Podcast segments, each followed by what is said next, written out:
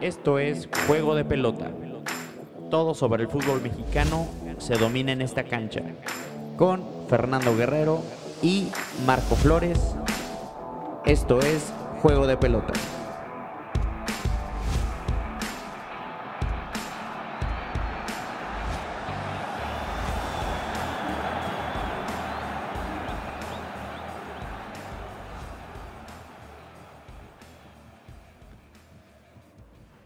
¿Cómo están? Este es el episodio número 12 de Juego de Pelota. Soy Marco Flores. Perdón. No, no, no, esto no, no.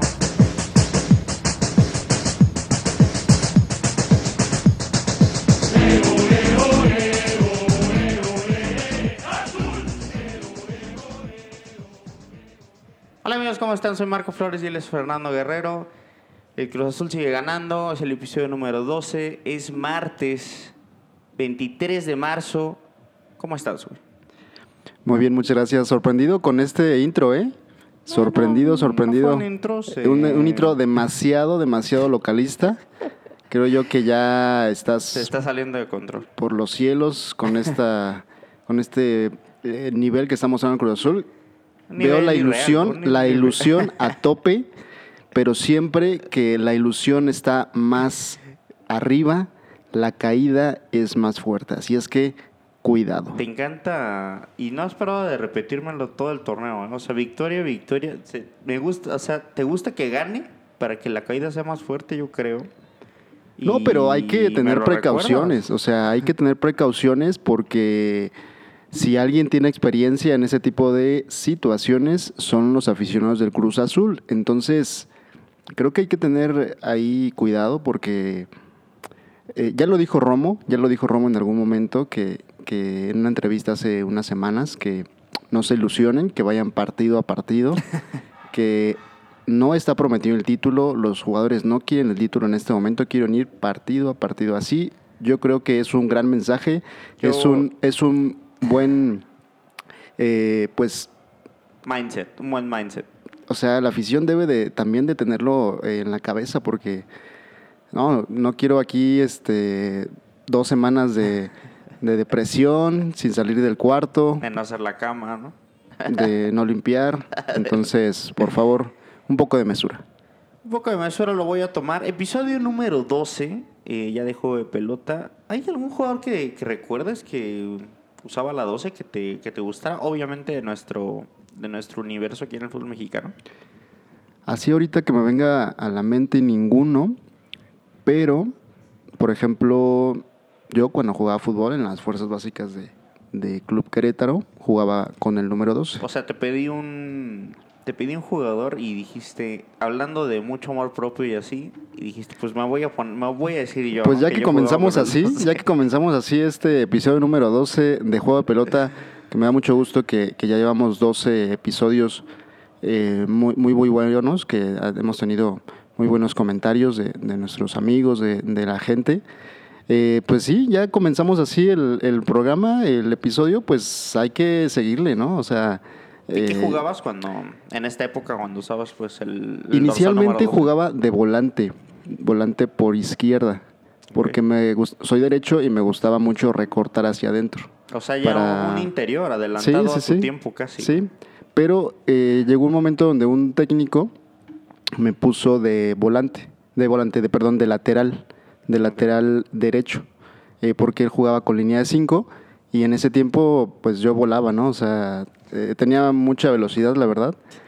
Y pues eh, dijo, no, vamos a ponerte de, de- de carrilero y nos fue muy bien. Llegamos en este torneo, llegamos a semifinales de la liga, en ese tiempo de la liga bancaria. Y, y creo que fueron de las mejores épocas con ese número. Ya después eh, cambié al número 15, en algún momento cambié al número 7, pero con el número 12 hubo un momento, eh, una época gloriosa de, de mi paso por las fuerzas básicas de Club Querétaro. Eh, la liga bancaria, una liga aparte, hay que decirlo, para la gente que no es de Querétaro, una liga muy reconocida de aquí, de la ciudad, ¿no? Sí, eh, antes de, yo creo que es una es amateur como tal, pues Sí, claro, es, una, claro, claro. es una liga y una eh, un torneo amateur, pero eh, que desde ahí muchos jugadores inician y posteriormente pues pueden llegar a tal vez a, a la sub-17 ahorita, a la sub-20, a visorías con, con, algún equipo. Entonces es una liga competitiva, creo, creo que ella es de las más competitivas de Querétaro. Eh, y bueno, pues ahí estuvimos jugando un tiempo. Este, volaba. No volaba por la banda que, derecha. Que el señor Fernando Guerrero dijo que volaba por la banda. Eh, y nada, jornada número 12 pasó. Eh, una buena jornada, como que siento que rebotó un poquito. Nos habíamos quejado del nivel de las pasadas, creo que de las últimas dos. Y creo que en esta 12 hubo mejores partidos, creo que estuvo divertida. Eh, no sé si también motivados los jugadores a, a, que iban a tener ciertos días de vacaciones, que se calma un poco la actividad con el parón de la fecha FIFA. Entonces la verdad es que nos regalaron un, una buena jornada. Y, y, no sé si quieras hablar pues de Gallos Blancos, ¿no? Que de nuevo pierde, pierde de nuevo como visita y no se encuentra. La verdad que no se encuentra en, en, en, en canchas visitantes. Sí, era un partido importante contra Tijuana. Un Tijuana aparte que venía ya mal, o sea. Sí, y lo digo importante porque había muchos factores en juego. Uno, el más importante, pues el torneo actual, que era si empatabas o ganabas contra Tijuana, no te superaba y te afianzabas ahí en el octavo lugar de, de, la tabla general. Además de que los dos equipos están eh, en el tema del descenso, del cociente, están ahí en el lugar 16, en el lugar, bueno, perdón, en el lugar 15, en el lugar 14. Entonces otro tema también importante. Si perdía contra Tijuana, le empataba en puntos en, el tema del cociente. Y por último, eh, pues el tema también que Tijuana hace dos torneos hizo con, o en este caso Grupo Caliente hizo con, con Gallos Blancos, ¿no? De que primero lo compra y después, eh, medio torneo después, se lleva a todos sus jugadores, se lleva a todos sus jugadores más importantes, a los canteranos que, que ya la gente le tenía mucho cariño y, y se los lleva a todos. Y, y, aquí los deja nada más con franquicia y, y, los deja sin jugadores. Eso provoca que los nuevos dueños tengan que llegar con un equipo totalmente nuevo. Y entonces pues sí, sí generó mucha molestia entre la afición, entre la gente queretana y era un partido importante, entonces se tenía que jugar como, como tal, ¿no? Y el equipo decepcionó muchísimo. Mucho de eso creo yo que la decisión inicial para mí y hablo personalmente de Piti Altamirano de alinear a Gil Alcalá desde inicio. No estoy diciendo que él tuvo la culpa, eh, Gil Alcalá, de que se haya perdido, pero sí esa decisión creo que no fue una de las más adecuadas y más también con el planteamiento que tuvo. El planteamiento que, con el que inició tampoco lo vi bien. Los jugadores entraron muy desconcentrados, eh, iban, o sea, las primeras jugadas filtradas hacia, hacia los delanteros y dos goles. O sea, minuto 5 y ya íbamos 2-0 abajo. Entonces eso son prácticamente goles de vestidor. Que como gallos blancos no te puedes permitir, ¿no? O sea, más aparte que estás delicado siempre como visitante, tienes que estar como mínimo, aguantar los primeros 15. Alargar los partidos, Exactamente. ¿no? Que poco a poco vayas asentando en el juego, que lo primero es no recibir gol, porque ya al recibir gol ya vas pues en mucha desventaja. Entonces ya cinco minutos y ya ir perdiendo 2 a 0. Y además no ajustar, porque era muy, muy visible que eh, lo que estaban buscando los, los jugadores de Cholos era eh, filtrar hacia las espaldas de los centrales. Entonces, las dos, los goles fueron prácticamente iguales. Sí. Entonces, ahí no, no, ajustó muy bien Piti, el planteamiento inicial, el tema de Gil Alcalá. Entonces, creo que desde ahí, pues, no, no sé. Eh, ¿En banca estuvo Villegas? Sí, sí, estaba en banca. Justo estábamos en la semana escuchando un, un eh, una entrevista que le hicieron a Villegas en, en un programa de gallos sí. eh, que se llama Papuro Gallo. eh, donde le preguntaba, ¿no? Que cómo se sentía, que pues, sabía que en algún momento iba a regresar el titular y que tal vez no iba a poder ya seguir de, eh, alineando, que era pues un sueño para él que a los 19 años pues estuviera ya eh, pues en primera división, pero fue muy pronto, o sea, dos solamente fueron dos partidos. Y, yo veo, y yo me, menciono que, que, es algo que fue precipitado porque Gil Alcalá ah, eh, llevaba 15 días entrenando. O sea, él comenzó a, trotar, a tener trabajo físico. Eh, se, lesiona el 21 de febrero. Ese día se identifica que ya hay una fractura en su costilla, en su última costilla, que es de las que sanan más rápido, pero aún así es una fractura. Em, eh, son, le dan de 6 a 8 semanas para la recuperación y, regresa en 4. O sea, la mitad de lo que se había pronosticado en un inicio. Entonces, eh, hace 15 días que él, él comenzó a hacer trabajo físico. Cuando, por ejemplo, yo hablo en un ejemplo que yo tuve una fractura en algún momento de la clavícula y cuando regresa a, tener actividad física después de una clavícula, después de una fractura, cualquiera que ésta sea, pues no regresas con tanta confianza. Eh, igual pues no tuviste trabajo físico, no tuviste movimientos, que para los porteros es muy importante. Digo, no sé también si una consecuencia de que Gil sabe de su nivel actual y de su nivel pre-lesión, que no fue el mejor. Entonces no sé si también ha aunado la presión de querer demostrar su valía, ¿no? A lo mejor, porque también las oportunidades en el fútbol así son, querer demostrar su valía de visita y bueno, obviamente pues le sale mal la jugada. Sí, a ti como jugador... Ha mostrado buen nivel, pero la verdad es que ha tenido errores, em, no quiero decir de forma regular, pero sí de forma seguida en su carrera. Y a cualquier jugador yo creo que cuando él ya esté disponible para poder jugar, si le preguntas, pues él te va a decir que sí, ¿no? O sea, cuando tú le preguntes, se va a decir, sí, yo puedo jugar. Pero ahí el que tiene que decidir, pues es el técnico, ¿no? Y es por eso que inicié diciendo que esa decisión por parte del Tipiti Altamirano creo que fue, pues un poco precipitada por así llamarlo, porque aparte de Villegas, que fue el portero que, que atajó contra San Luis, que era un partido también pues de mucha presión y todo esto, y pues no se vio mal. Obviamente San Luis tampoco no le llegó tanto, pero también era para que pues él comenzara a, tomar confianza, ¿no? De que no, no recibió muchos tiros, el penal pues fue su único, prácticamente el, último, el único tiro que recibió. Ah, y ahora se hace también, puedes tener una situación ahí un poco incómoda, ¿no? O sea, es innegable el, bajo nivel que ha mostrado Gil Alcalá. Molestia, ¿no? Tal vez de Villegas de decir, mira, pues él entró, que es el titular, y mira lo que hizo. Y hablamos del tercer gol que fue el que fue un oso prácticamente. Y que el que mató el partido, porque a pesar de haber iniciado 2-0, Gallos ahí tuvo una reacción. Sí, porque al minuto 7, ¿no? Al minuto 7 no tanto fue reacción de, Gallos Blancos, sino que hay un autogol. Sí, circunstancial, pues, pero se metieron al partido. Y de ahí como que se empezó a nivelar el juego, Tijuana se empezó a replegar un poco, empezó a tomar el balón en Gallos Blancos y estaba ya muy parejo. Ya un 2 a 1 al minuto 7 ya, te cambia, porque solamente es un gol de diferencia. Claro, claro. Entonces, eh, comete el error Gil Alcalá y ahí prácticamente se muere el partido.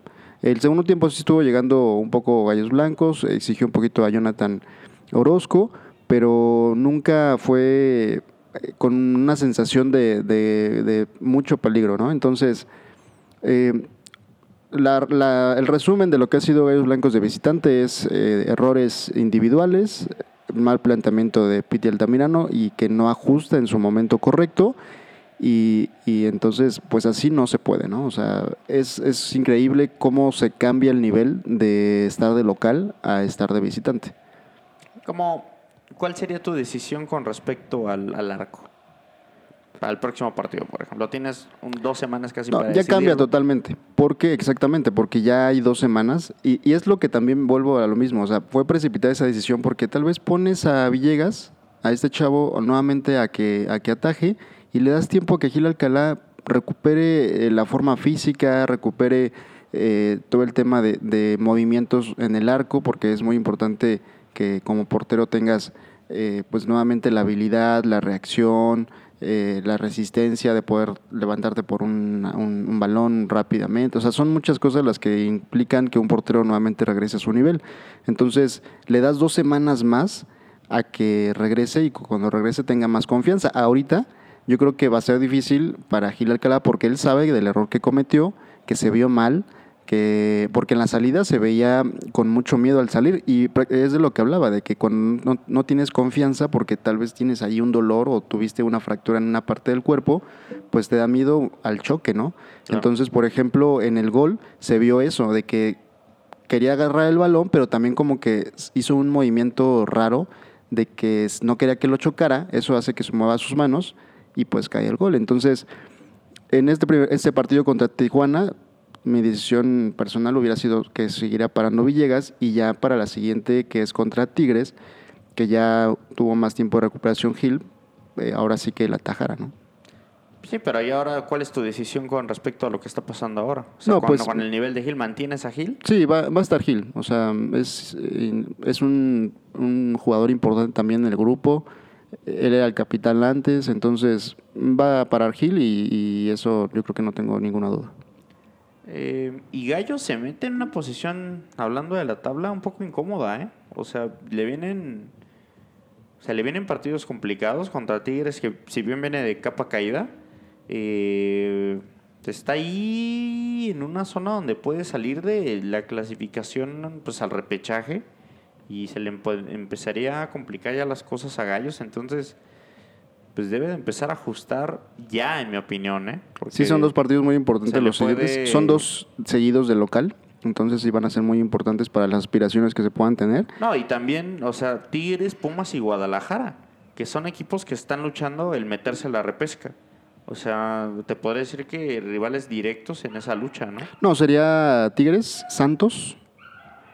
Ah, eh, perdón, perdón, perdón. Sí. sí, sí, Es Tigres, Santos, son dos de, que repite de local y solo quedan ya cinco jornadas, entonces sí son partidos muy importantes que les dieron vacaciones ahorita a algunos, bueno, días libres eh, para regresar la siguiente semana. Entonces ojalá que eso les ayude a que puedan regresar con pues con mejor confianza y, y que sigan con esa buena racha de local. Pues sí que es donde se vuelve otro equipo completamente diferente a Gallos Blancos. En toda la pandemia no ha ganado de visitante. O sea, el último triunfo de visitante fue en febrero del 2020 contra Necaxa y fue el último triunfo. De ahí, pura, la mayoría son derrotas. Entonces sí es, es eh, preocupante esa mala racha de visitante. Eh, y ojalá que pues, por lo menos el torneo puedan, puedan revertir esa situación. Eh, pues un poco dolido, te siento un poco dolido, un poco serio, un poco preocupado. Sí, y más que nada que dos jugadores ex gallos blancos, en este caso hablando de Marcel Ruiz y de Jimmy Gómez, dieron un muy buen partido. Eh, eh, específicamente Jimmy Gómez, un jugador queretano, un jugador de fuerzas básicas que salió de aquí de Querétaro, jugó siempre con Querétaro, dio un muy buen partido. Entonces, y la joya Marcel Ruiz, ¿no? que se le, se le llamaba así aquí en, en, las fuerzas básicas. Y pues Marcel ni, estaba jugando, ¿no? Casi. Sí, casi no, no, es un jugador que le ha dado muy pocos minutos, es casi siempre al final del partido como para manejar los partidos o ahí en los últimos 20 poder eh, tener un poco más de ataque, un poco más de posesión de balón, porque es lo que te da Marcel Ruiz. Es un jugador que se mueve mucho, corre mucho entonces, pues sí, son dos jugadores que, se les quería mucho aquí y que, pues, al ser ellos unos profesionales, creo yo, pues dieron un muy, buen partido. Eh, pues sí, la verdad es que Gallos eh, cambia drásticamente, ya lo hemos mencionado, cuando sale de, de su casa, o sea, cuando juega aquí es otro equipo en concentración, en ofensiva, es un equipo aquí mucho más peligroso y es una lágrima, de visita es una lágrima. No sé de, de, verdad a qué se deba. Debe ser de los casos muy específicos donde la localía le afecta muchísimo. Y antes, por ejemplo, se pensaba, porque esto no es de ese torneo, ha, habido épocas donde también somos muy mal visitante, pero antes porque había gente. Se podía pensar que, pues como había gente, por ejemplo, no sé, vas a un León, a un Monterrey, a un, no sé, que, que tal vez su afición pesa un poquito, pues que ahí había algo que pues estabas en desventaja, ¿no? Pero ahorita no hay gente, entonces pues es, es algo chistoso, es algo raro, pero... Y frustrante, ¿no? Sí, porque piensas que, por ejemplo, ahorita con Tijuana, que venía jugando mal Tijuana y que venía mal y que había ahí chance de poder pues tener un buen partido, de por lo menos obtener un punto De sumar. y pues se juega mal y no obtienes eh, ningún punto y te hace ver mal el, portero, entonces muy mal. Eh, eh, por ejemplo, estaba mencionando el tema de Jimmy Gómez, que jugó muy bien, pero esto también eh, aunado a- al mal partido de Omar Mendoza, que es un jugador que viene de Cruz Azul y de Tijuana precisamente, y que para mí han sido los dos partidos donde ha jugado pésimo. De hecho, los tres goles de Tijuana fueron por su lado y con Cruz Azul dos de sus goles fueron por esa banda. Entonces, no sé si sea porque ya lo conocen y identifican cuáles son sus puntos débiles o él definitivamente da malos partidos en, eh, contra esos dos Eh, ex equipos. Yo puedo decirlo por experiencia personal, es un pésimo lateral Mendoza. Eh, no Es tiene- muy distraído, ¿no? Sí, no tiene nociones defensivas y a la ofensiva lo hace normal. Entonces, Sí, para mí como se me hace que un jugador muy mediano. No maneja muy bien sus perfiles y le ganan muy rápido las espaldas. El espacio no lo maneja Entonces, nada por ejemplo, Jimmy es muy, es muy rápido, entonces eh, ahí juega otro jugador, otro jugador que es Vera, que es donde también ahí lo- los ha cambiado, los ha rotando Piti, entonces Bueno, y aparte una tristeza saber que esos jugadores estaban en la plantilla de Gallos Blancos, ¿no? Sí, o sea, por ejemplo, sí, sí. Jimmy, por ejemplo, Marcel, que sin lugar a dudas tiene un, un potencial significativo. Eh, pues no sé cómo decir, puta madre, ¿no? O sea, ¿por qué no están en este plantel, ¿no? Por esos manejos sí, que ya sabemos que hay en el fútbol mexicano. Pero, pues bueno, supongo yo que, que Gallos debe de, de girar y de, y de encontrar de nuevo ritmo. sí, vamos contra Tigres en la siguiente jornada, que es un equipo que se tiene más de 10 años que no se le ha ganado aquí de local. Entonces, ojalá esa mala racha contra ese equipo, contra el subcampeón del mundo y que también viene con jugando mal, pues se, la- se pueda ya eh, eh, obtener los tres puntos contra ese equipo del- del norte. Eh, vamos con la primera sección. La sorpresa de la jornada. No lo puedo creer, no lo puedo golazo.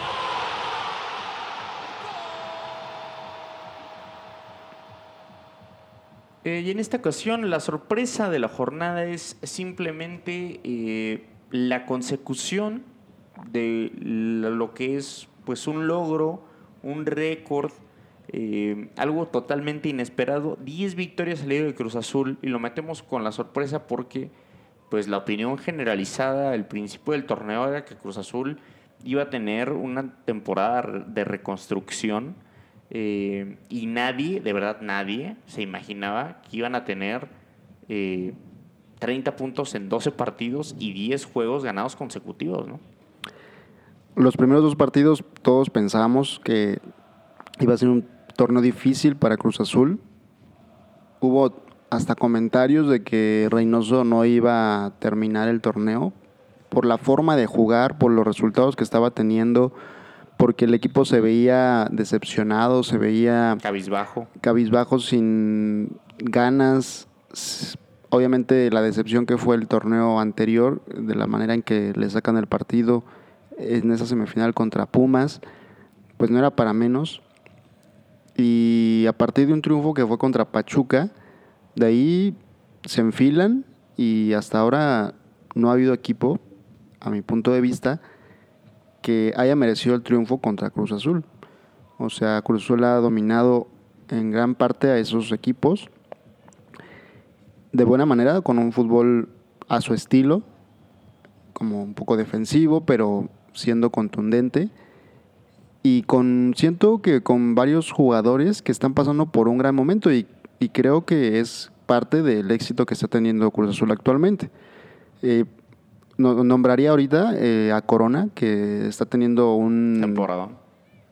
no sé, décimo aire en su carrera. Sacando, ya, bueno, sacando, hace bastante, no lo recordaba yo, pero sacando balones determinantes. O sea, balones que dan puntos, pues. sí, no sé, que vaya, porque hubo cuatro partidos de estos 10 que ganó por 1-0 Cruz Azul.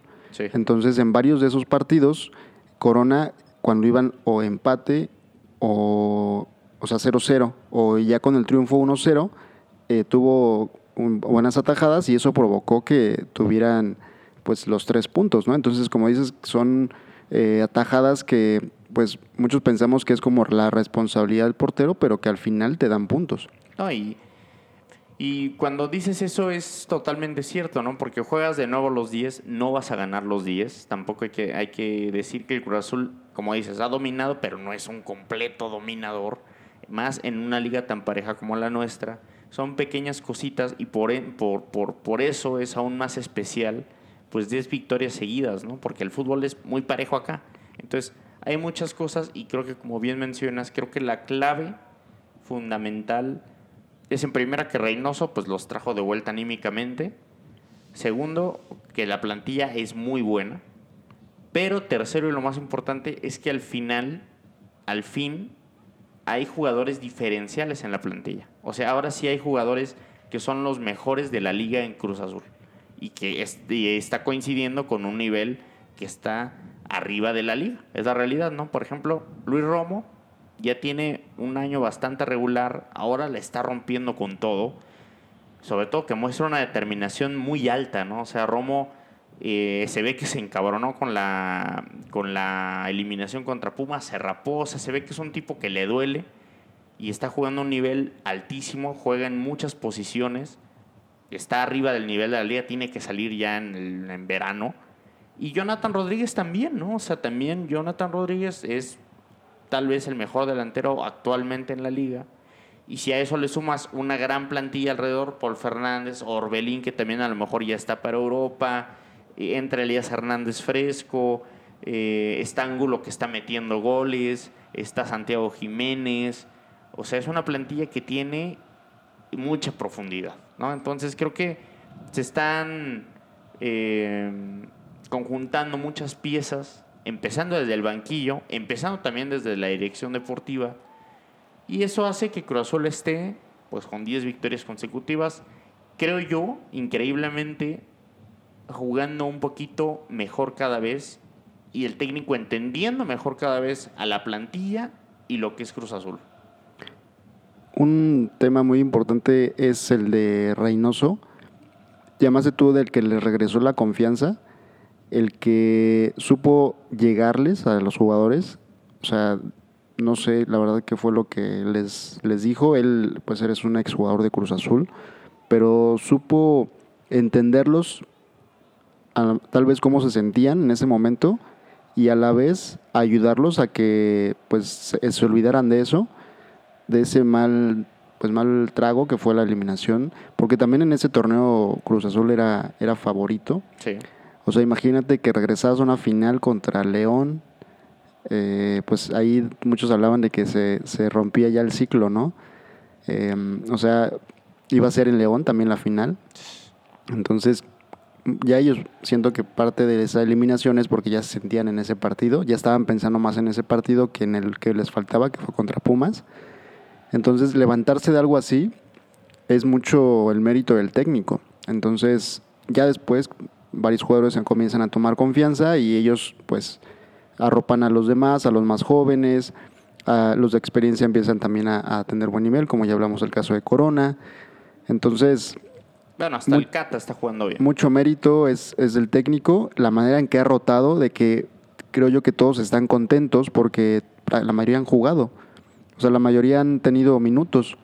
Los que lo merecen son los que están en el campo, los que inician, pero conforme va identificando los tiempos eh, Reynoso, van entrando jugadores y, aparte los que entran también marcan diferencia, por ejemplo, Paul Fernández, ¿no?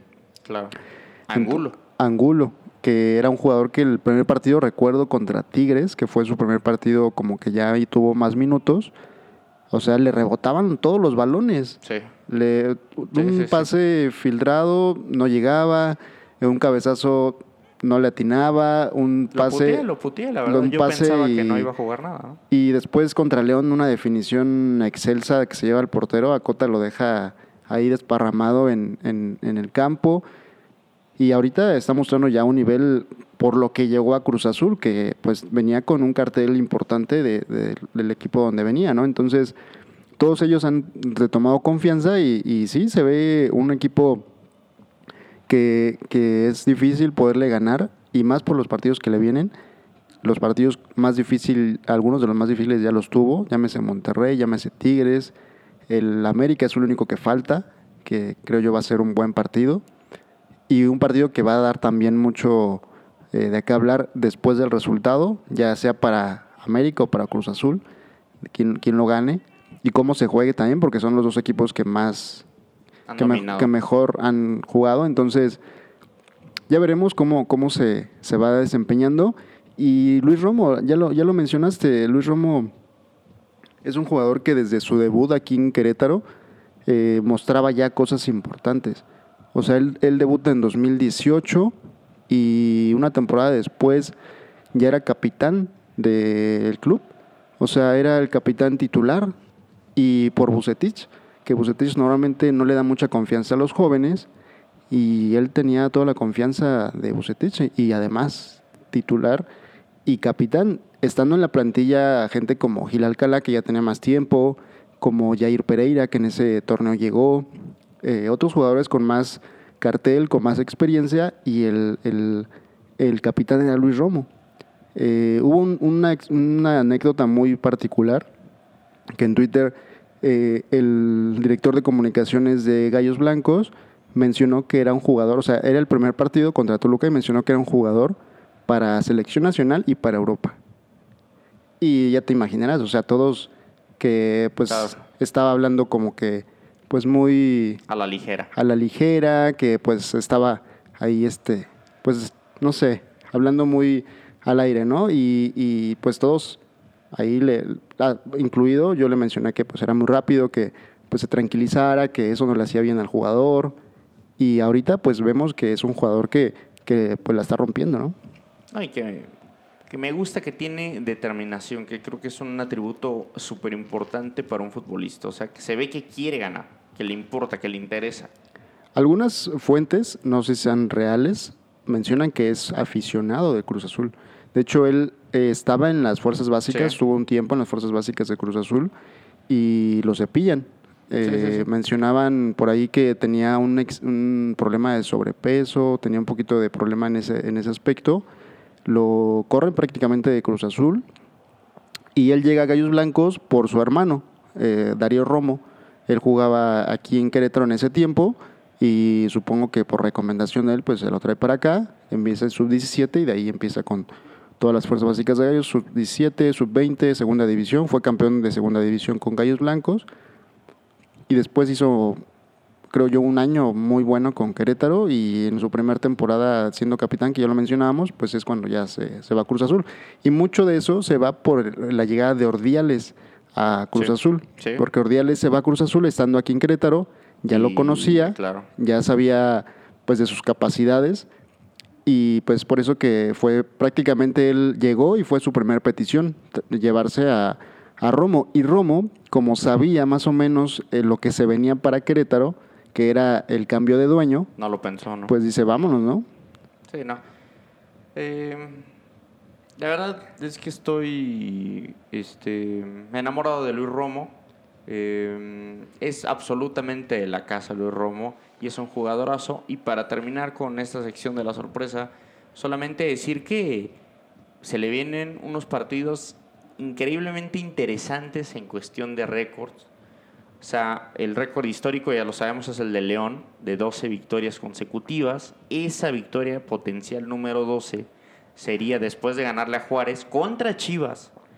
Y después la victoria potencial para ser el equipo con el récord de más victorias consecutivas sería contra el América. O sea, es un script hasta de película.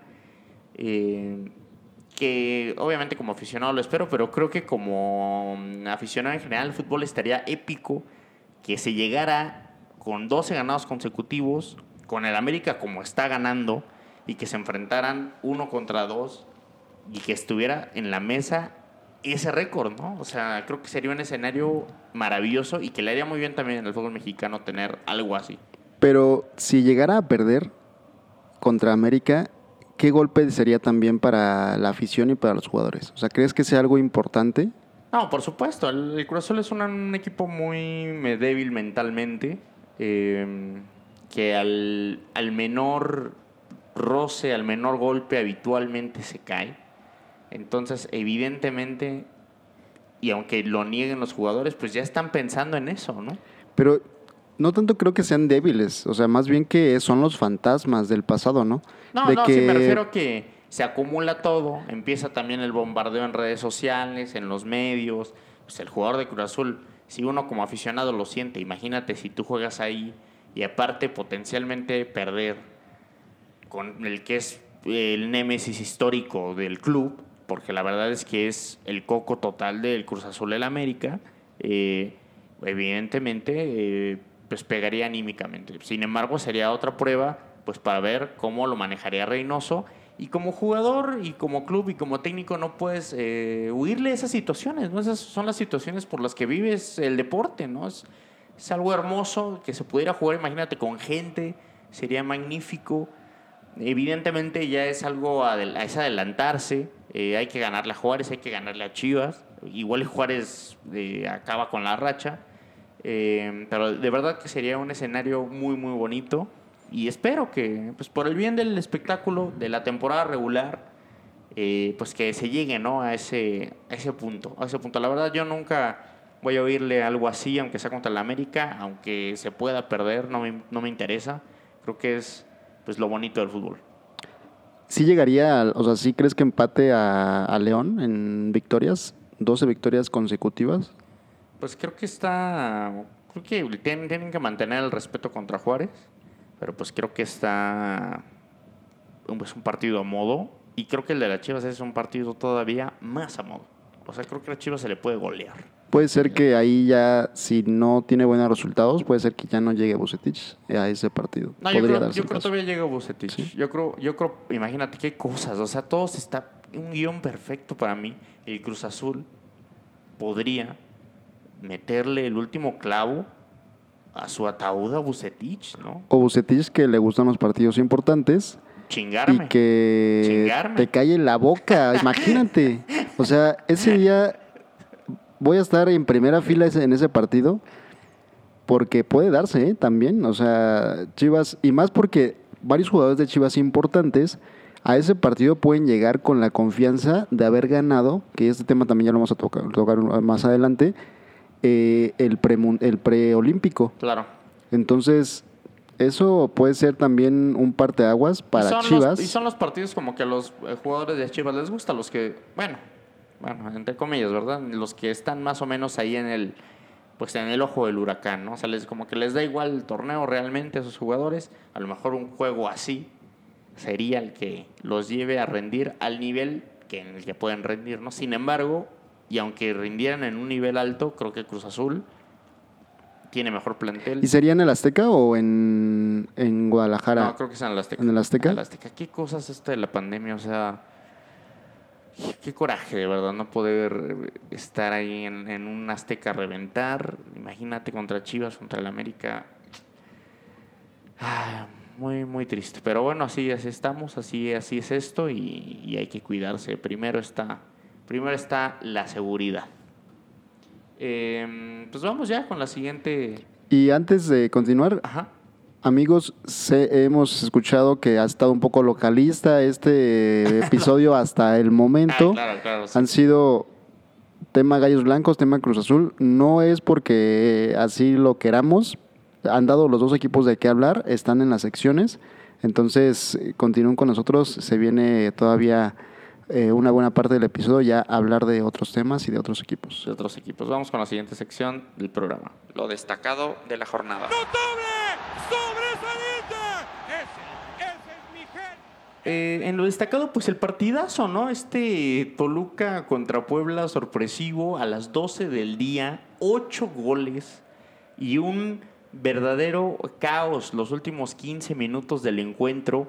Eh, no sé, muy bonito, ¿no? O sea, la verdad, es rarísimo que un partido a las 12 tenga tanta, tanta diversión, pero tengo que admitir que los partidos en Toluca, no me gusta a mí la cancha, no me gusta el horario, pero tengo que admitir que no son, no son malos los partidos en Toluca generalmente. Un partidazo desde que inició, un partido con llegadas, con los dos equipos abiertos, con los dos equipos buscando el triunfo, que eso es un factor muy importante para que se dé un buen, un buen juego, un buen espectáculo. Dos que- técnicos que también viven el fútbol, creo que de manera muy pasional, lo cual también yo siempre voy a agradecer.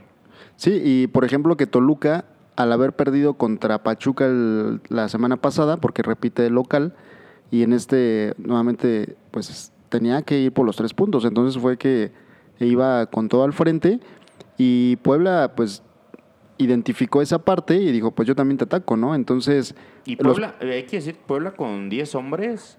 en los gran primeros, parte. los primeros 20 minutos fue un fútbol muy, muy dinámico. eh, mucha llegada, eh, 0-0, pero en las dos porterías hubo ocasiones de gol. Eh, ahí todavía, como lo mencionas, ahí todavía Puebla tenía eh, sus 11 jugadores, todavía no le expulsaban a su defensa. Eh, un partido que raro, porque como mencionas, a las 12 del mediodía eh, los equipos se tienen que administrar por el tema de la altura en Toluca y por el tema de pues el clima, ¿no? Claro. Del, del calor, que es en ese momento en Toluca pues pega, pega fuerte. Entonces, eh, los dos equipos eh, se abrieron totalmente. Toluca inicia ganando 2 a 0. O sea, cuando 2 a 0, 10 veces a 0 expulsan aparte en esa jugada al defensa de, de Puebla, pues dices, Puebla. bueno, pues ya eh, Toluca tiene Agularte. Ah, eh, tiene ya el, partido resuelto, ¿no?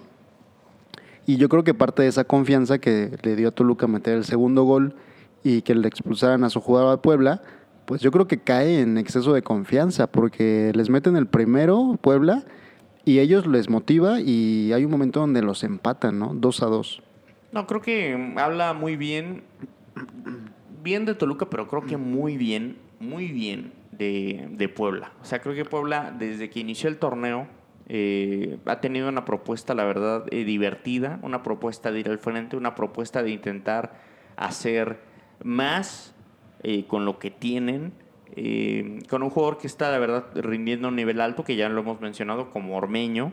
y un técnico, la verdad, que está sorprendiendo, ¿no? O sea, la Carmón eh, está... Ya lo conoces porque recuerdo el episodio 1 de este podcast que decías que era un totalmente desconocido. Sí, no, y ahorita no, ya lo quieres para el azul. O sea, ya su pasión con la que festeja los goles, la pasión con la que vive los partidos. Me encanta.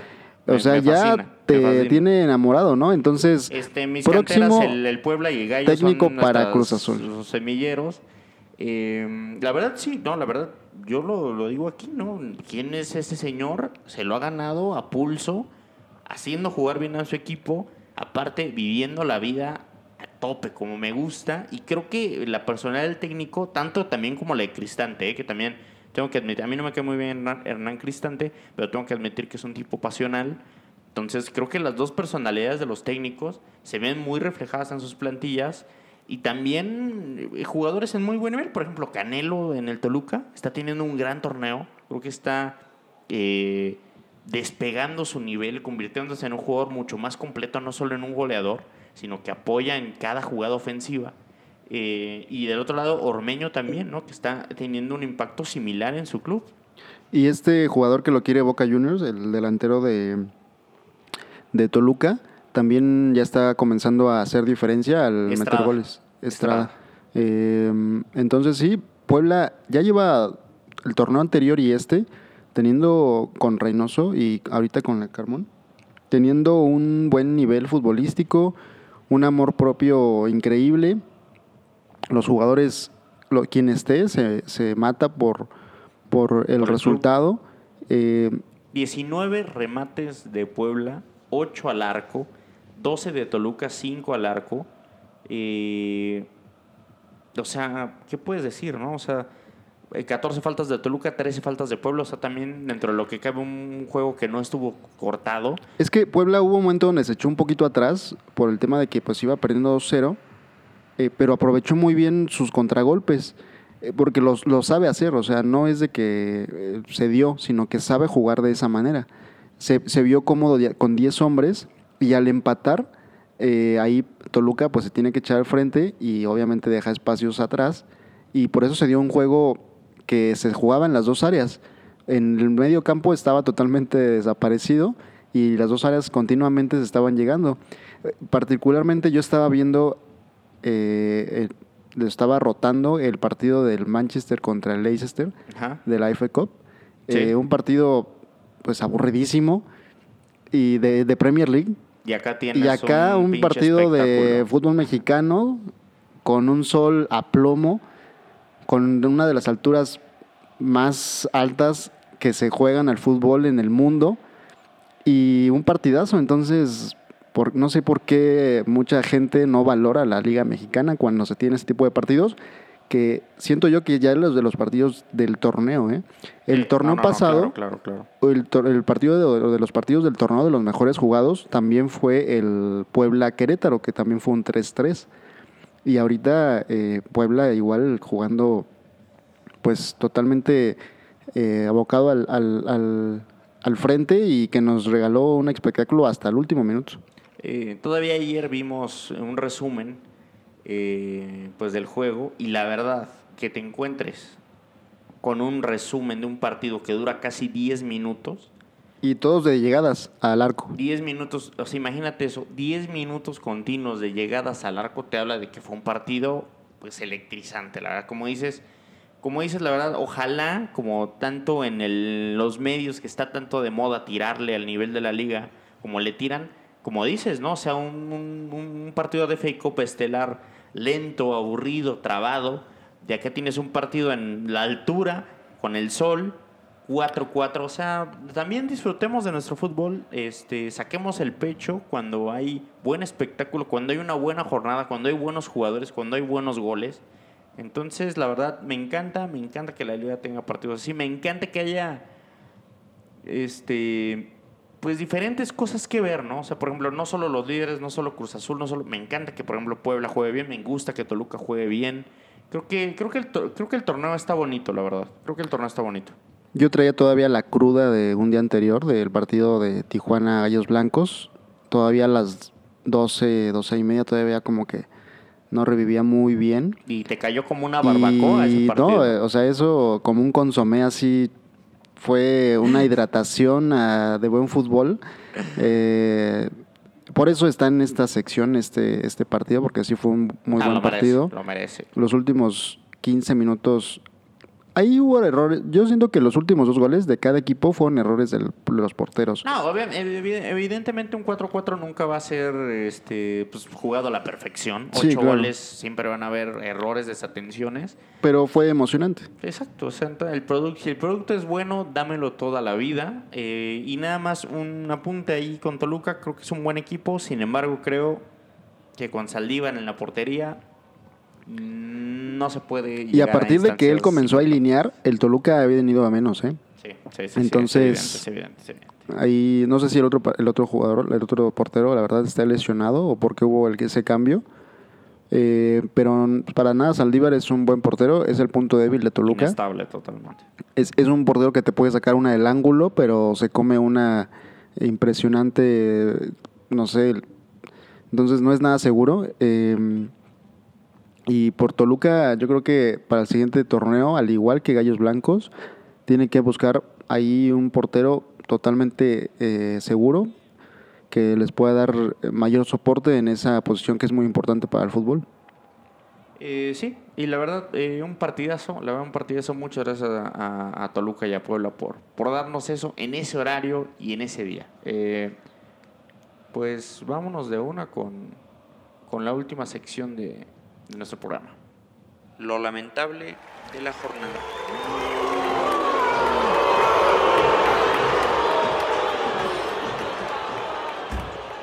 Eh, pues lo lamentable es esta vez un equipo regiomontano, ¿no? Ya hubo una.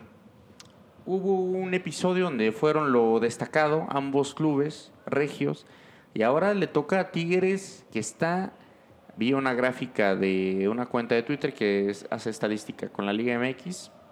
En una tendencia para abajo, desde que inició el torneo. O sea, una montaña rusa para abajo lo de Tigres, que la verdad muestra cero interés en el torneo actual. No me gusta desearle mal a nadie y, y ser eh, eh, que me pueda aprovechar de la situación, pero me da gusto que un equipo con esa soberbia, con esa eh, quererse ser hacer ya como uno de los equipos grandes del fútbol mexicano, el subcampeón del mundo, o sea, todo lo que se habló en su momento en este mismo torneo, en este- hace dos Sí, meses, sí, o sea, sí, no fue hace años, fue hace dos meses, le está yendo mal porque eso es prueba de lo que, de lo mal que han estado trabajando en este último torneo. Eh, el que se hayan, yo creo que hayan ido al Mundial de Clubes, yo creo que hubo un momento de relajación, un momento de, de que, pues, como tú dices, no le están dando el valor que se le da a la liga. Que siempre ellos la aplican la que siempre se la llevan ahí poco a poco, entran de séptimo, sexto lugar y ya en la liga aprietan el acelerador. Pero creo que ahorita están en peligro de que no les alcance. O sea, ahorita están, me parece, fuera de, de- de zona de calificación. No, y les toca Gallos, les toca América, Juárez, Pumas, Monterrey y Guadalajara para terminar. No son partidos No son sencillos. sencillos, tal vez ahí el de Juárez, que ahorita no anda jugando muy bien, puede ser un, partido eh, fácil para ellos o, o cómodo, por así llamarlo. Pero sí, totalmente lamentable que un equipo con esa plantilla, con jugadores que tienen experiencia en Europa, con eh, jugadores seleccionados en sus países o en México, pues tenga ese nivel de juego, ¿no? Y además con el Tuca, que, que es un técnico totalmente probado en la liga, con mucha experiencia y que no sé si esa falta de renovación a su contrato esté provocando esto, ¿no? O sea, no sé, si, no quiero pensar mal, pero no sé si eso, no sé, no lo esté motivando o no sé. Eh, yo creo que también, o sea, es evidente tu... No te cambian los Tigres. Es Para evidente, nada, para nada. Es evidente. eh, a mí no me caen, no me caen mal, la verdad me caen hasta, hasta cierto punto bien, pero han pecado de, de protagonismo, han pecado de, de querer ser ahí diferentes cuando son un equipito normal. Eh, sin embargo, yo creo que todo lo que sube tiene que bajar y creo que también todos los procesos terminan. Y yo creo que el Tuca, yo creo que lo del Tuca y Tigres ya está por terminar. Creo que es algo bueno, creo que es algo normal, creo que es algo justo. Y creo que lo del Tuca ya estamos viendo justamente pues el final, ¿no? O sea, yo creo que también no les va a alcanzar, creo que no les interesa, creo que están un poco hartos, creo que llegaron a un éxtasis muy alto en el Mundial de Clubes, donde hasta se creyeron que le podían ganar al Bayern. Eh, después de eso, eh, se, acabó esa, eh, ese éxtasis, regresaron desmotivados y sin interés. Y se conjunta esto también del Tuca Ferretti, que ya está en las últimas del proyecto. Creo que sería un error de Tigres renovarle. Y creo que estaría muy bien intentar renovar esa plantilla. A lo mejor también sacar algunas manzanas ahí medios podridonas. Pizarro, por ejemplo, yo creo que no le hace muy bien a la plantilla. Eh, y empezar de cero, ¿no? O jugadores que tal vez eh, de algunos de los que están ahí que se puedan ir a otros equipos, ¿no? Para que ellos mismos pues se renueven, ¿no? Se, Claro. No sé, hablo un Dueñas, por ejemplo, que ya lleva pues prácticamente toda su carrera ahí. Un Akinator, por ejemplo. a- No sé, que lo manden a la Liga de Expansión, por ejemplo, ese Kinator que ya no tiene nada que hacer en la Liga Mexicana. Eh, y jugadores que para ellos mismos se puedan eh, renovar, ¿no? O sea, que puedan llegar con otros objetivos de otros equipos, que porque, porque siento que no son malos, pero ellos ya como conjunto, ya creo que no, ya no dan para mucho más. Se habla mucho de que el, grupo Cemex está como que cambiando ciertas eh, cosas ahí en el equipo, tanto los presupuestos como quién manda en el equipo. Antes mandaba eh, pues el dueño y ahorita ya la familia se está metiendo más al tema operativo del club. Entonces que por eso no quieren pues como que renovar al Tuca. Porque antes, o bueno, en esta última época, pues el Tuca prácticamente era el director deportivo, Sí, era el técnico, era, o sea, él, lo que él decía se hacía, ¿no? Tal es el hecho de que pues primero se iban los jugadores antes de él, ¿no? Pero, o sea, aún- y aún que Tigres eh, ha ganado, y ha ganado bastante, creo que nunca ha jugado con la plantilla que tiene al máximo nivel, ¿no? O sea, creo que es una asignatura pendiente que siempre se le va a quedar al Tuca el poder eh, hacer un planteamiento donde veamos a unos Tigres altamente competitivos, ¿no? Y sí ha ganado muchos títulos y es el club que más títulos ha ganado en esta última década. Sí, sí, pero si tuviera, como por, y, es- me- y esto lo saco por esto que están mencionando, si tuviera un mejor nivel futbolístico, tal lo que tiene en su plantilla, tendría más títulos. Sí, no, o sea, mínimo Obvio. uno más de, de Conca Champions o de CONCACAF. Y, si, si, y si nos vamos a ser exigentes, eh, la final contra River, ¿no? O sea, esa Claro. final también era ganable. Entonces, imagínate que tuviera una, una CONCACAF más, que tuviera una, un- una Libertadores, el único equipo que ganó la Libertadores, porque de ahí a los, a al año ya los equipos mexicanos dejaron de ir. Entonces, imagínate, ¿qué, qué, es, qué, hubiera, qué hubiera pasado, no? Pero Sí, digo, eh, también no hay que demeritar todo lo que ha conseguido el Tuca con Tigres, la verdad. O sea, hay que decirlo también impresionante. Creo que ya el Tuca podría retirarse sin ningún problema y siendo considerado uno de los mejores entrenadores de la historia del fútbol mexicano. y de Tigres. Y de Tigres, obviamente, ya lo es. Eh, pero es verdad que los ciclos se cierran y que pues el club necesita renovarse. Eso es... Y, una, lam- y lamentable también Nahuel, ¿no? Que ya en este torneo lleva dos, eh, le podemos llamar errores, desconcentrado, que- desconcentrado. que lo, pues. le está metiendo goles de media cancha. O sea, él se caracterizaba mucho por ser como un líbero Claro. ahí afuera de su área grande. Pero si ya te metieron un gol así en este torneo, pues ya tienes que tener más precaución, ¿no? Y aparte entiende la situación actual pues de tu club, ¿no? No puedes andar haciendo pues ese tipo de tonterías. Y que son, han sido dos goles que les han significado puntos a Tigres. Eh, ahorita contra Pachuca, pues Pachuca que antes no le ganaba a nadie y te gana con un gol de medio campo. O sea, eso, por eso había por ahí unas imágenes donde el Tuca avienta las muletas, se las avienta ahí a sus compañeros de Sí, banca. sí. eh, enfurecido porque, o sea, ¿cómo puede meterte otro gol de media cancha? Un personaje también el Tuca, no lo voy a... no- un personaje total de la, de la liga. Por cierto, por ahí tuve fuentes cercanas que lo operaron el día sábado por la mañana. Tuve por ahí eh, algunos medios que nos llegaron confiables, eh, que lo operaron en la- el sábado en la mañana, aprovechando este receso que va a tener la liga para que pues pueda recuperarse y ya estar en, en la banca el próximo partido contra Querétaro. Pues yo creo que con una férula o con hay una protección, como lo hacía el técnico del París, sentado en una hielera tal vez Sí. ahí descansando la, la rodilla. Eh, igual, yo creo que gritándole a todo el mundo, pero, pero sí, eh, tuvo por ahí un problema el Tuca de, de rodilla, una lesión, que yo creo que por su carácter, yo creo que le seguía metiendo como si tuviera 25 años, y pues ya, Tuca ya no, ya, ya no tienes esa edad. Me, me cae bien el Tuca, me cae bien el Tuca. Ojalá tuviera otra filosofía para entrenar, pero, pero me cae bien. Me encantaría, la verdad, tomar unas cervezas con el Tuca Ferretti. Eh, y solo un ex- extra de pues nuestra selección proolímpica. Se viene eh, actividad del seleccionado nacional eh, de forma, pues la verdad, este, es importante por primera vez desde que hacemos este programa.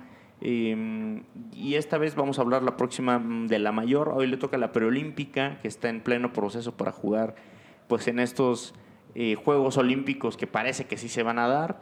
Eh, caminando, la verdad, eh, la selección preolímpica caminando en la zona, no sé cómo la, la veas. Pues esos dos primeros partidos, sí, han tenido Sobrados, ¿eh? Sí, o sea, no han tenido ningún tipo de, de problema para golear. Eh, todos los jugadores que están de titular y la mayoría del plantel que, que está llevando el Jimmy, el Jimmy Lozano, pues son jugadores que no, no solo son titulares en su equipo, sino que muchos de ellos ya son eh, claves en su equipo, ¿no? O sea, son figuras. Eh, no recuerdo una selección así eh, en los últimos 20 años, porque siempre pues había posiciones donde había puntos débiles y además jugadores que pues a lo mejor no eran titular en, en sus equipos, pero que venían de, de las sub-20, sub-17 y venían haciendo las cosas bien y por eso jugaban en, en el preolímpico de titulares. Pero ahorita, pues todos, todos ya son jugadores eh, probados ya en primera división con muchos partidos, con, con eh, liguillas y pues se está reflejando, ¿no? Que prácticamente pues han robado este torneo, ¿no? El siguiente partido contra Estados Unidos creo que es una buena prueba porque es un Estados Unidos que trae una mezcla de gente latina que son eh, con nacionalidad estadounidense y pues con, con gente de, de su, de su país. Entonces creo que va a ser un partido interesante y va a ser una prueba eh, difícil o por lo menos más complicada que la que han tenido hasta el momento. Y además que se juega en el primer lugar del grupo porque los dos equipos llevan seis puntos. Creo que. Bueno, sería meternos en un debate. Creo que la selección, como dices, tiene un nivel alto. Creo que tiene una buena camada de jugadores. Creo que tiene una camada de jugadores para intentar hacer algo de nuevo importante en un torneo donde pues ya México es pues un histórico, ya tiene su cierto pedigrí ahí en las en los Juegos Olímpicos. Sí, ya tiene una medalla de oro. Entonces todavía no se quieren ni siquiera meter a pensar. Jimmy Lozano ha dicho que no quiere ni pensar en los refuerzos que se puede traer para hacer al equipo más fuerte. Eh, creo que hace bien. Eh, y como dices, Sí, imagínate ahorita mencionar a alguno en una cierta posición y pues yo creo que el ahí... jugador que está ahí sí, dice qué exactamente. onda, ¿no? Eh, pero sí, creo que eh, Córdoba, por ejemplo, creo que ha brillado mucho y pues no quiero yo tirarle, ¿verdad? A la gente. No me gusta a mí putear tanto. Pero aquí es donde Antuna, por ejemplo, pues brilla, ¿no? Contra rivales a modo, rivales sin experiencia, donde pues puede hacer y se revaloriza, ¿no? Por partidos como estos, son por los que llegó a Chivas. eh, y pues evidentemente tiene un nivel mucho más alto que, que, que los jugadores de la zona de esa categoría. Y pues México está pasando y arrollando. Y con razón, con justificación. Y jugando bien, la verdad, el Jimmy Lozano creo que tiene cosas interesantes como director técnico. Sí, es un técnico que pienso yo que es muy bueno, pero para las categorías de límite de edad, siento que tiene muy buena filosofía para llegarle al jugador joven. Aquí en Querétaro ganó un torneo sub-20 y le fue muy bien en fuerzas básicas hasta que lo precipitaron en su debut en primera división. Donde le fue bien al principio. Le fue bien al principio y después ya se le salió de control el equipo o el plantel. Pero en límite de edad creo que es eh, un buen técnico, tiene buena idea y además tiene, o sea, prácticamente ahorita es el discípulo de, del Tata porque el Tata está teniendo mucho, mucha participación, Me gusta. no me directamente gusta. en, en las decisiones técnicas, pero sí en el sistema de juego. Entonces, creo yo que es una buena eh, pues escuela que puede tener eh, Lozano al tener una referencia como él, que siento yo que tiene muy buenos, eh, muy buena filosofía futbolística el Tata y además una experiencia y conocimiento del fútbol pues No, y aparte- impresionante. no, y aparte, eh, eso que hace el Tata que mencionas, pues le ayuda justamente al joven a poder ganarse este, o encajar de una manera más rápida pues al seleccionado nacional principal, ¿no? O sea, creo que es algo súper importante y súper importante que tengan química Lozano y el Tata. Y que los dos estén convencidos de que es lo mejor, porque puede ser que en la preolímpica exista un, un técnico ya tal vez con mayor, mayor experiencia y que dé como que ese, ese, esa, esa necedad, ¿no? De decir, bueno, pero yo tengo también mi esquema, mi filosofía y se hace esto, ¿no? Y creo que el Jimmy, eh, a diferencia de, de un técnico así, pues él sí está como que convencido de que es lo mejor, ¿no? De que es como eh, la preolímpica va a ser como pues la- los siguientes jugadores que en algún momento van a estar en la mayor y que además varios de ellos sí ya son van a estar en mayor, o sea, por ejemplo, Antuna es de los jugadores que a veces llama continuamente Córdoba. el Tata, Córdoba, eh, Macías, entonces que son jugadores que tal vez para Qatar ya vayan a ser Alvarado. titular, Alvarado, es titular. eh, entonces, es bueno. De hecho, hasta festejan igual. No sé si lo llegaste a notar que hacen como que una especie como de, eh, no sé, se juntan todos sí, eh, sí. los auxiliares y el técnico y festejan igual, no se abrazan y festejan. y Es algo que pues se, se refleja unión, que se reflejan que los tanto la preolímpica como la mayor están siguiendo la misma línea y es bueno para la selección totalmente. No, me encanta, me encanta y me encanta el Tata Martino. Ya hablaremos eh, la próxima semana más a fondo del, del seleccionado nacional, este, pues mayor, ¿no? Eh, no sé si tengas algo más que agregar. El Chucky Lozano eh, ya regresó a las canchas, hablando ya de mexicanos en Europa. eh, ya regresó después de esa terrible lesión que le cayó en muy mal momento porque pues era un jugador que ya era diferencia en el Napoli. No, no, no terrible, no, no, se- no me lo o sea, vendas no, pero ¿cuánto tiempo estuvo fuera? Desafortunada. Eh, fue prácticamente mes y medio, o sea, estuvo en los partidos más importantes, no estuvo en los partidos más importantes, por ejemplo en los de Europa, Europa League no estuvo. Ahí, pues imagínate, un mes y medio de inactivo después de tener ese nivel y de ser ya pieza importante del Napoli. Eh, ahorita Napoli está como que agarrando nuevamente nivel porque ya recu- rec- eh, recuperó a varios lesionados. Quiere meterse a Europa. Entonces, eh, bien por el Chucky. Yo creo que le vaya dando minutos poco a poco eh, Gattuso, Gattuso. que se mantiene ahí a pesar de que tú lo quieres fuera desde hace meses. Es que Se agarra con se las agarra, uñas exactamente, a exactamente. su permanencia. Eh, empieza, eh, tiene, van los partidos y ya todos lo ven fuera y de repente gana un partido importante y otra vez ahí sigue. Ahorita le ganó la Roma, que fue un partido importante porque estaban muy pegados ahí en la tabla y con ese triunfo pues ya lo superó. Entonces, eh, bien por el Chucky, hablando de selección mexicana, bien por la selección mexicana, porque pues es un jugador importante tanto para los, la eliminatoria que se viene al Mundial como para el Mundial de Qatar. Entonces, qué bueno que, que está ya eh, pues otra vez eh, retomando su nivel el, el gran Chucky Lozano. Eh, y nada, es, muchas gracias a todas las personas que nos escuchan. Recordarles que tenemos eh, cuenta de Twitter, juego de pelota, guion bajo. Sí, ahí nos pueden escribir. eh, vamos a estar igualmente integrando contenido de lo que se va dando durante la semana. De, ya sabemos, Liga Mexicana, Selección Nacional, Mexicanos en Europa, para que nos sigan y pues eh, ahí nos compartan igualmente algún comentario de lo que escuchan en este, en este episodio. Y pues ahí los esperamos para que nos den follow. Para que nos den follow, muchas gracias por escuchar. Él es Fernando Guerrero, yo soy Marco Flores. Muchas gracias a todos, saludos. Saludos.